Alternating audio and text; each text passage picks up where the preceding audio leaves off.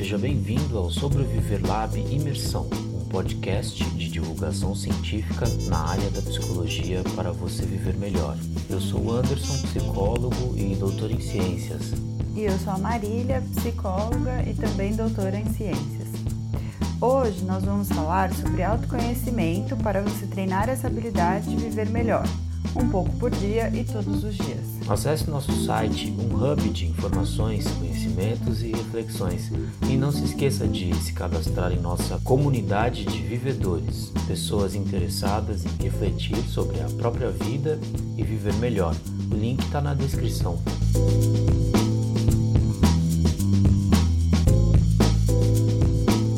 Bom, autoconhecimento é uma habilidade Hum, em que ao desenvolvê-la a gente consegue identificar com mais precisão as nossas preferências, ou seja, o que a gente gosta e possivelmente o que a gente não gosta também, né? É, em vários aspectos, né? O que a gente gosta de comer, como a gente gosta de se vestir, onde que a gente gosta de viajar, que tipo de pessoa a gente gosta de ter por perto. E isso é importante porque sabendo do que a gente gosta, a gente consegue cultivar essas coisas positivas que pra gente seriam positivas, né? E tem também as preferências psicológicas, né? O que você gosta de pensar sobre si, sobre os outros, o que você gosta de sentir sobre si e sobre os outros, no ponto de vista das emoções. Então são preferências da vida. Outra coisa que a gente identifica desenvolvendo o nosso autoconhecimento, esse conhecimento sobre nós mesmos, são as nossas forças e fraquezas. Essa parte às vezes é mais difícil, né? Saber identificar as nossas qualidades e é. os nossos defeitos. Sim.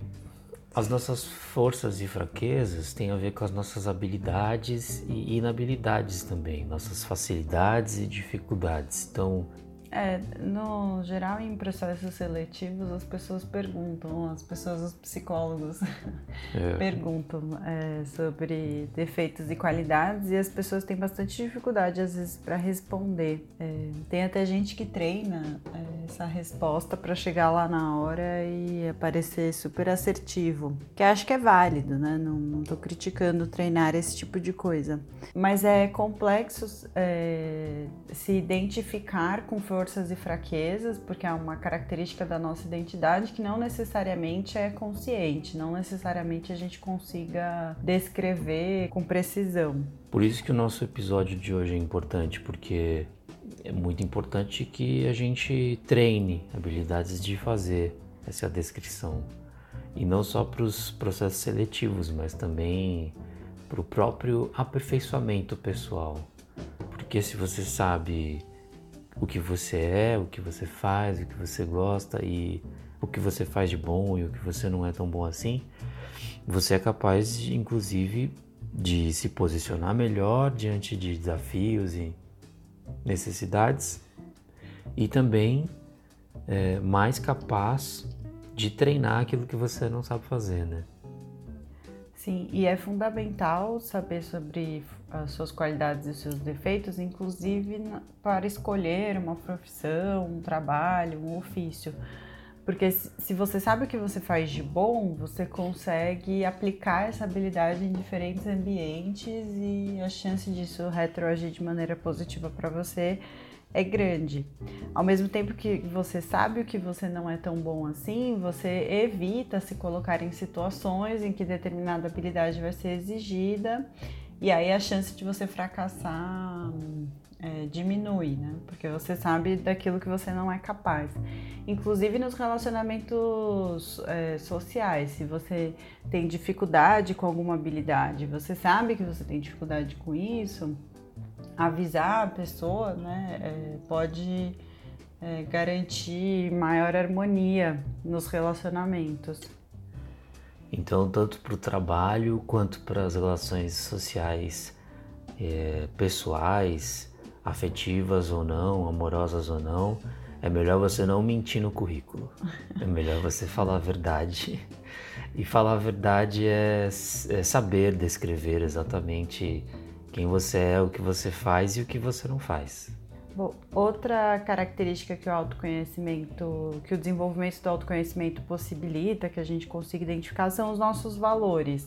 Como que a gente pode definir o que são valores? Eu, eu gosto da ideia de dizer que valor é um conjunto de ideias que guiam o seu comportamento no geral, que guiam o seu pensamento no geral. É uma espécie de padrão, né? Uma espécie de manual, vai. Manual da vida. Você tem um manual que é ensinado para você desde criança pelos seus pais. E esse manual da vida a gente costuma chamar de valores, né? Você respeita os mais velhos? Provavelmente você aprendeu isso com seus pais e isso é um valor que te posiciona na vida, que faz você fazer decisões em função disso, né? Os valores eles nos ajudam a identificar o que a gente acha que é bom, o que a gente acha que é ruim, quais seriam as virtudes que a gente gostaria de cultivar. Aí tem valores estéticos, físicos, intelectuais, diversos tipos. Tem os religiosos, os políticos, enfim, valores é um, um conjunto de ideias enorme que de certa maneira pautam né, a nossa vida. E que a gente vai se identificando com essas ideias e vai construindo junto, né? É, se comportando a partir desses ideais. Bom, acho que o último elemento importante do autoconhecimento são as expectativas para o futuro, né? É, porque quando você não se conhece, dificilmente você é capaz de fazer planejamento e de pensar o que vai acontecer com você no futuro. É claro que ninguém sabe o que acontecerá consigo mesmo no futuro. Ninguém é capaz de fazer uma previsão, pelo menos não do ponto de vista científico. E mas nós fazemos planos para o futuro. O que, que eu quero fazer daqui dois anos, daqui cinco anos? Onde eu quero morar? Que trabalho eu quero ter, né? que tipo de condição de vida eu quero ter, que aprendizados eu gostaria de desenvolver. Tudo isso depende de planejamento e, consequentemente, depende da própria identificação do que se gosta, do que se quer e do que não se quer também. É, e acho que subsidia a tomada de decisão, né? Esse processo de fazer escolhas, é, de modo que essas escolhas vão. É, de modo que a gente vai se sentir bem com essas escolhas, né? Que essas escolhas podem nos deixar felizes. Porque muitas vezes, quando a gente não se conhece, a gente acaba fazendo escolhas e se arrepende, né? É muito comum a gente escutar essa fala: ah, me arrependi de ter escolhido X tudo bem, vai lá e muda, né? Mas acho que tem esse processo de quando você se conhece melhor, você faz escolhas melhores porque você consegue identificar o que vai te trazer felicidade, benefícios. É, você tem um caminho a seguir, né? Acho que essa metáfora do caminho, né? você vislumbra o caminho, né? Você sabe mais ou menos para onde você quer ir Claro que você também sabe que mudanças podem acontecer, daqui a pouco a gente vai falar sobre isso, né? Que a capacidade de se adaptar é importante, mas o caminho mais ou menos você tem. Por isso que é bem importante desenvolver o autoconhecimento. Agora tem uma verdade que eu preciso dizer a vocês, trago verdades. É difícil desenvolver autoconhecimento. Não à toa existem os psicólogos, que são um tipo de profissional bastante dedicado a essa parte do desenvolvimento humano. Aliás, o autoconhecimento é um tema clássico, não só na psicologia, mas na própria filosofia. A filosofia antiga já discute autoconhecimento né, há muito tempo. Conheça-te a ti mesmo. É uma frase bem famosa, atribuída ao Sócrates, por exemplo. Não, não, necessariamente foi criada por ele. Filósofos que estiverem nos escutando, se quiserem participar, mandem mensagens para nós falando sobre isso. Mas o fato é que é uma mensagem conhecida, né? A respeito da importância de se conhecer para tomar melhores decisões e viver melhor, que é o nosso mote aqui. Acho que apesar de ser difícil de ser alcançado, não é uma habilidade impossível. É, pelo contrário, é muito possível de desenvolvê-la. E é algo que precisa ser treinado e cultivado para sempre, né? Acho que é a sementinha que a gente cultiva dentro de nós para conseguirmos viver melhor. Né? Uh, e acho que os hábitos que a gente vai construindo ao longo da vida, eles vão favorecendo o fortalecimento dessa capacidade de autoidentificação. E a própria capacidade de se autoconhecer é em si um hábito. Um hábito é um comportamento que você executa todo dia, um pouco todo dia, e tende a aumentar em qualidade com o tempo. Então, se você é, desde criança é orientado pelos adultos que o cercam, pelos professores, pelos cuidadores, pelos pais, etc., a perceber o que gosta, o que não gosta, o que faz de bem, o que faz de bom, o que faz melhor, o que faz pior, quais são suas preferências, se você vai comer brócolis ou não, se você vai comer hambúrguer ou não, coisa frita ou não. Todas essas escolhas fazem parte da construção do autoconhecimento. Parecem banais, mas não são. Daí a importância de se desenvolver esse hábito desde pequeno. Então, os seus responsáveis é, são bastante responsáveis pelo desenvolvimento do seu autoconhecimento, mas não só. É, mas acho que a família tem um papel importante porque essa a constituição da identidade e esse processo de olhar para si mesmo é intensificado na adolescência. Então, na infância é, não tem um amadurecimento psicológico, a gente vai só vivendo, brincando, se divertindo. Quando chega na adolescência, cria esse momento importante de construção da identidade que a gente para para olhar para si, né? E daí gera esses conflitos de quem sou eu, onde estou, para onde quero ir. E aí isso, é, esse movimento de olhar para si vai se fortalecer, espera-se, né, que se fortaleça ao longo da vida e conforme a gente vai envelhecendo, vai ficando mais fortalecido. E como habilidade, o autoconhecimento ele existe num espectro, ou seja, ele não é totalmente binário, ou seja, você não é uma pessoa que não tem ou que tem. Você tem níveis de autoconhecimento, como qualquer outra habilidade. E esses níveis de autoconhecimento variam em função da sua experiência, é, das reflexões que você faz sobre si mesmo, dos seus aprendizados, da sua vida que vai passando. Então é esperado que com o tempo você seja melhor em se autoconhecer. Então, quanto mais é, experiente na vida, maior a probabilidade de se autoconhecer. É, acho que essa concepção do espectro é importante porque a gente se autoconhece a partir das pequenas escolhas cotidianas. Então, às vezes eu, que é o exemplo que você deu, né? A gente escolhe o cardápio do almoço em função das nossas preferências, dos nossos valores. Então, mais consciente ou menos consciente, é, isso diz coisas sobre nós, né? As pequenas escolhas do cotidiano diz coisas sobre o nosso autoconhecimento. E elas podem mudar com o tempo também.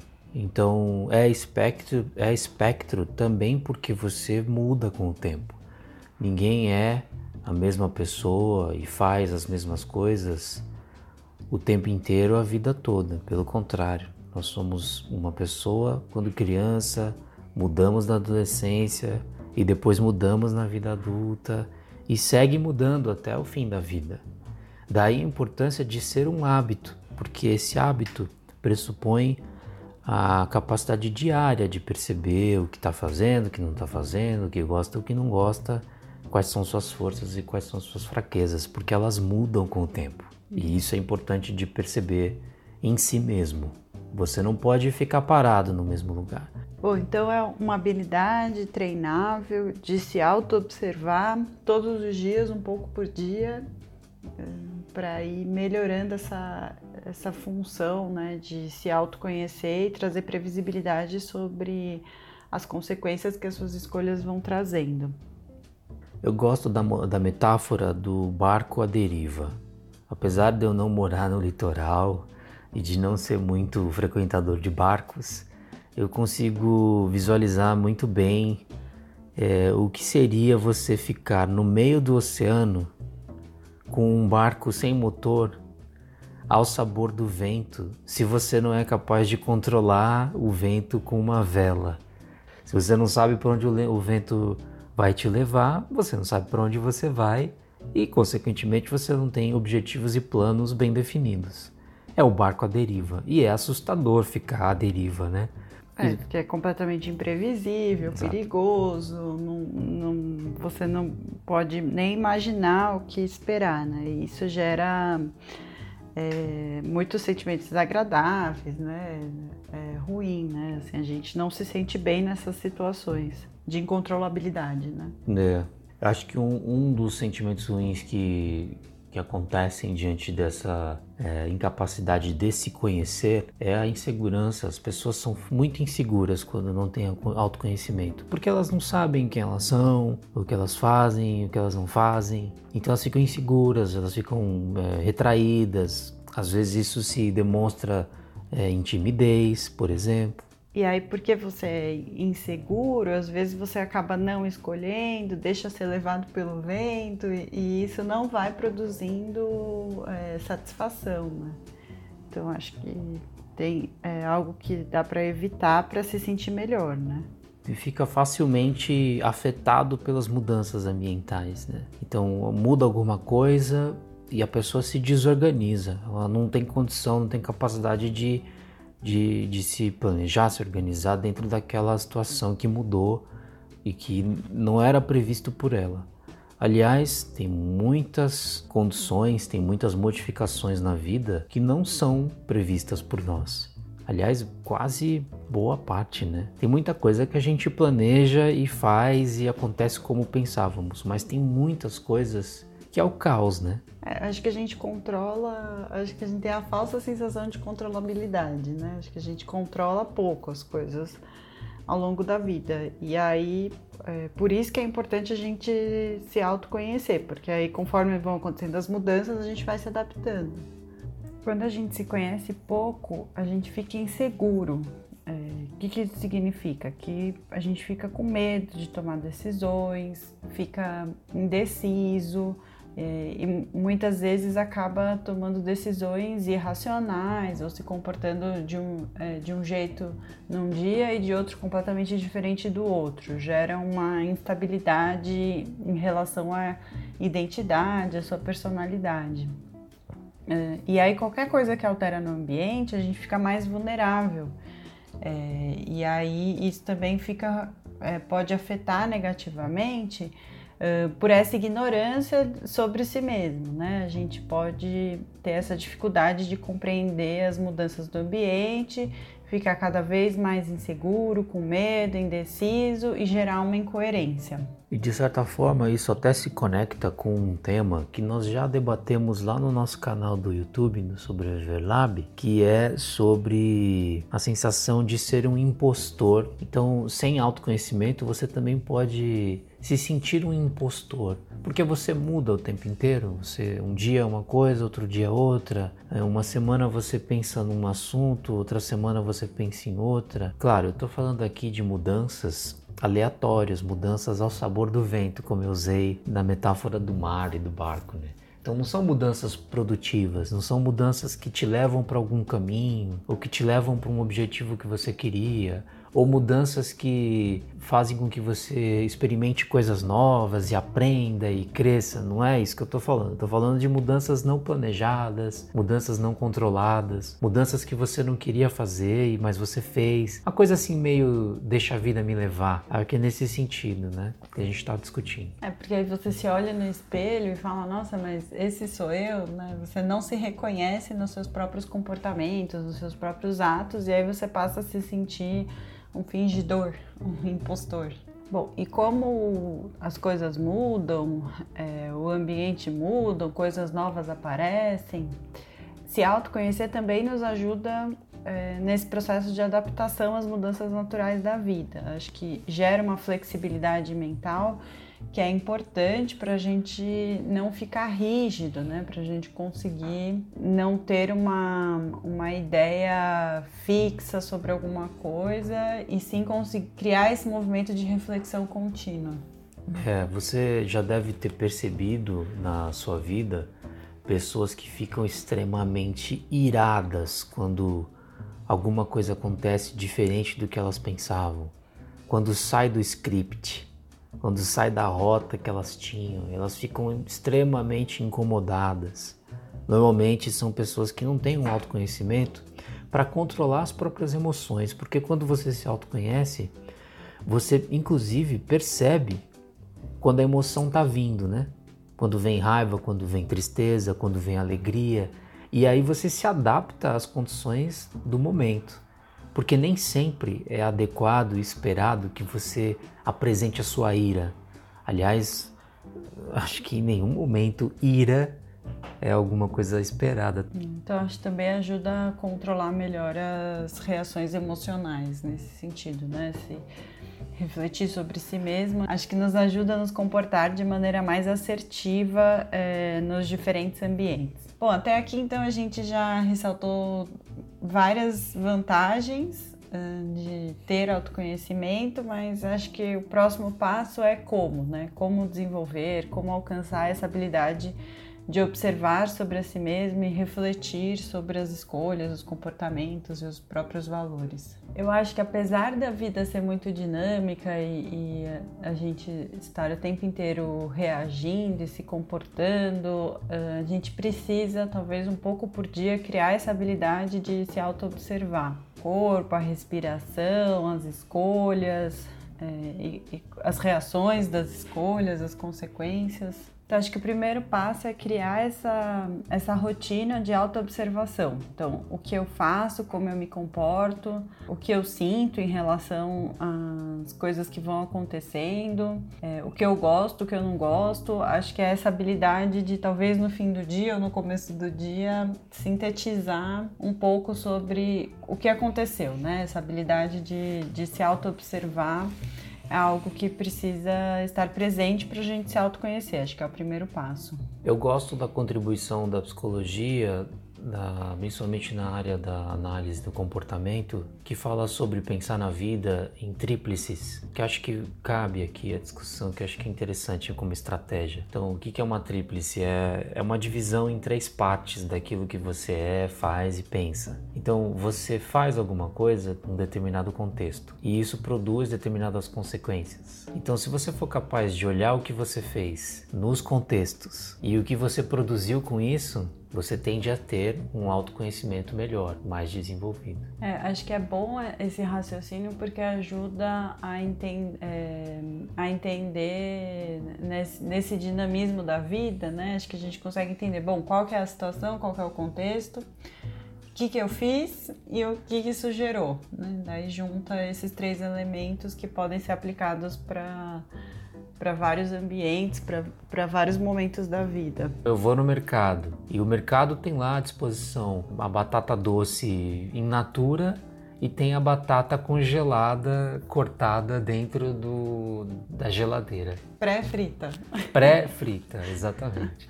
que escolha que eu faço? Será que eu pego a batata in natura e chego em casa, lavo, corto, cozinho, de preferência, não frito? É, ou eu pego a congelada? E baseado no que eu vou fazer essa escolha? Então, você pode fazer essa escolha baseado num estudo que você mesmo pode fazer a respeito dos efeitos daquele alimento, o tipo de processamento e o que ele vai produzir no seu corpo. Então, o que ele vai produzir em você é essa consequência, que vai fazer você continuar escolhendo aquele tipo de alimento ou não. É, acho que é um bom exemplo. Bom, acho que todo mundo pensa assim, terapia leva a autoconhecimento. Sim, né? Existem, acho que um dos produtos da terapia é desenvolver esse raciocínio de se auto-observar, se auto-analisar. Não só é, mas acho que ajuda a gente a fazer esse treino de autoobservação, né? Acho que o psicólogo faz essa mediação. Acho que leitura também pode ajudar, né? Tem outros, outras ferramentas que podem levar a isso. Mas um ponto importante que, que acho que a, a, esse movimento de autoconhecimento leva é a gente tentar identificar distorções, né, é, interpretações distorcidas da nossa realidade. Porque quando é, a gente começa a se auto-observar, muitas vezes a gente começa a questionar os nossos próprios pensamentos, valores e sentimentos. E aí a gente vai treinando essa capacidade de interpretar e perceber a nossa realidade para tentar fazer isso de um jeito não distorcido, com mais evidências possível, que é essa linha da que evidências você tem para pensar assim. Né? Então, que evidências você tem para pensar que uma batata frita com é, uma batata pré-frita vai ser é, pior do que uma batata in natura é, cozida? Que é aquela ideia de colocar o óculos certo. Então, se você está de óculos escuro dentro de uma sala escura, você não vai enxergar nada. O óculos escuro serve para um dia de sol, bem claro, quando você sai na rua, você está na praia, e aí você usa um óculos que é adequado para enxergar naquele ambiente. E assim pode acontecer com os pensamentos também.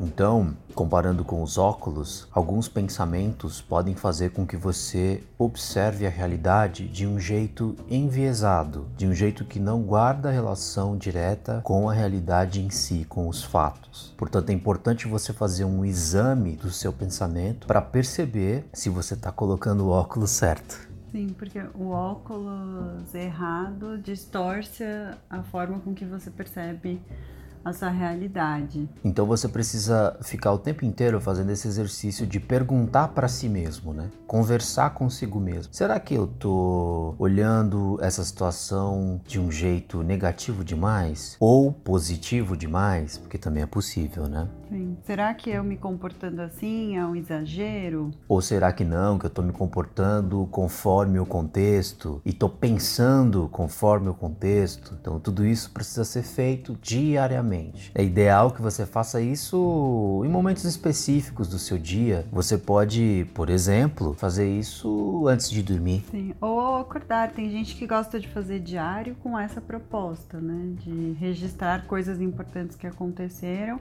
para criar esse, esse hábito de refletir sobre a própria vida. O diário é muito interessante, né? Hoje em dia tem diários eletrônicos muito fáceis e acessíveis, próprio celular, o smartphone, tem esse tipo de recurso que você pode anotar lá durante o dia o que, o que você viveu, o que você pensou, o que você fez, o que você deixou de fazer, quais foram as consequências disso para sua vida. E aí você vai usando isso como um registro para a sua própria evolução posterior. É, registro é muito é uma ferramenta interessante no início de um processo. Né? Com o tempo, nem todo mundo gosta de registrar para sempre, né? mas acho que como um ponto de partida é um exercício interessante é, para refletir, para fazer essa reflexão, acho que pode funcionar. Bom, e aí tem uma outra coisa fundamental para o desenvolvimento do autoconhecimento, que é estar aberto para a aprendizagem, principalmente com o outro. Nós temos visto com muita frequência que as pessoas não estão muito afim de parar para escutar os outros. Parece que existe uma tendência as pessoas quererem ouvir apenas aquilo que elas ou já sabem ou já estão familiarizadas. Inclusive, nós até fizemos uma discussão que tangencia esse assunto quando falamos sobre as bolhas sociais, né? E lá a gente fala um pouco sobre esse fenômeno humano de querer ficar apenas no lugar confortável que já se conhece. Se você fica só num lugar, você fica só com um ponto de vista e, consequentemente, você perde a capacidade de olhar as diferenças e utilizá-las como ponto de comparação para perceber a si mesmo. É, até porque nesse movimento de se autoconhecer, muitas pessoas perguntam: ah, mas eu não quero me autoconhecer porque eu acho que vai ser doloroso, vai ser sofrido, é melhor eu é, viver às cegas. Quando, na verdade, não, mas se você tem uma flexibilidade mental e consegue identificar os seus defeitos, né, coisas que você precisa melhorar, aí acho que é interessante pensar, bom, então o que, que eu posso aprender de diferente para que, caso esse defeito me cause prejuízos, não causar mais. É, então acho que também é importante estar aberto para essas aprendizagens novas, principalmente para as fraquezas, né? Porque todos temos e saber lidar com elas já é um ótimo ponto de partida. E às vezes é mais difícil para a maior parte das pessoas conseguir aprender com o outro porque não consegue encontrar outros que sejam especialmente confiáveis. Então, é claro que você precisa tentar aprender com o outro desde que ele seja uma fonte confiável. Por exemplo, um professor é uma fonte confiável de aprendizagem a princípio, né? Porque os professores são pessoas tecnicamente preparadas para te ajudar a aprender algo. Eles fazem uma mediação importante no aprendizado. Eles indicam caminhos, eles abrem portas e você vai seguindo em frente e aprendendo. Mas também é muito importante estar atento ao aprendizado com o outro, como por exemplo com parentes, com amigos, com um companheiro ou companheira com quem você vive, porque são pessoas, desde que confiáveis, que podem te dar um panorama diferente, uma perspectiva nova a respeito de um assunto, de um fenômeno, de uma coisa e especificamente de você mesmo. Porque é muito difícil, muitas vezes, perceber o que você está vivendo, quando você está vivendo. É, o olhar de uma outra pessoa sobre algo que você está vivendo já muda o jeito com que a pessoa interpreta. Então, acho que pode trazer elementos adicionais para a construção da percepção de você mesmo, né? E aí acho que só tem que tomar cuidado com, com os feedbacks muito, muito negativos, né? Com, com feedbacks que não são construtivos, né? Acho que críticas precisam ser sempre construtivas. Então, quando alguém vier te dar algum feedback, fica atento se, é, se só está apontando os defeitos e não os caminhos. Acho que é assim que a gente sabe quando a pessoa é confiável ou não. Quando ela nos ajuda apontando caminhos, né? E não necessariamente só criticando. Então, prestem bastante atenção em quem caminha com vocês porque pode ser que entre os amigos exista alguns inimigos. Então, toma cuidado com quem você vai buscar aprendizado. É, e principalmente quando for ouvir feedback, né? Ouvir o feedback sabendo de, de, de onde que está partindo, né? Quem é essa pessoa. Agora, se tem alguém é bastante confiável para passar por um processo de aprendizagem com o outro e, em última análise, para um processo de autoconhecimento, esse alguém é o psicólogo, né? Sim, é a profissão feita para isso, né? Uh, mas acho que é importante entender qual que é o fazer do psicólogo, que é muitas vezes construir esse caminho para a pessoa ir se identificando, se reconhecendo e buscando metas importantes para ela viver melhor, né? Acho que o, o psicólogo é esse profissional com esse desafio aí de buscar é, ajudar as pessoas, né, a enxergar coisas diferentes para produzir uh, melhor conhecimento sobre si mesmos. E aí não tem conhecimento, é, não tem escolhas certas ou erradas, é, defeitos melhores ou piores, qualidades melhores ou piores. É individual, é o que é bom para você, o que te traz benefício ou o que te traz prejuízo. Mas claro, né, um profissional da psicologia nem sempre é acessível, dependendo da região, do momento, né? Então acho que é importante também é, ir fazendo, tendo esses hábitos, né, que podem ajudar bastante nesse processo de se conhecer. Então, o autoconhecimento é fundamental para ser um vivedor? Não, com certeza o autoconhecimento precisa esse treino do autoconhecimento, né? Esse hábito de se autoconhecer, acho que a gente poderia concluir assim, né, que é um hábito de se autoconhecer, que você precisa fazer esse exercício sempre que possível, um pouco por dia, todos os dias, para estar sempre 1% melhor é, do que você estava em relação a ontem então acho que um vivedor é essa proposta, né? São pessoas que buscam se conhecer melhor para viver melhor, que não finge o que não é, que identifica suas fraquezas, que leva como ponto de partida suas fraquezas para fazer escolhas assertivas e que vai buscando viver melhor a cada dia com pequenas mudanças e inspirações. E acho que criar essa comunidade de vivedor é o nosso desafio, né? Tentar engajar as pessoas para viver melhor, viver com mais qualidade, hum, fazendo esse exercício de autorreflexão. Então, se você quer se conhecer melhor todos os dias, um pouco por dia, junte-se a nós nessa jornada como um vivedor. Obrigado pela companhia. Se você gostou desse conteúdo, compartilhe com os amigos, porque juntos somos mais fortes. Até a próxima!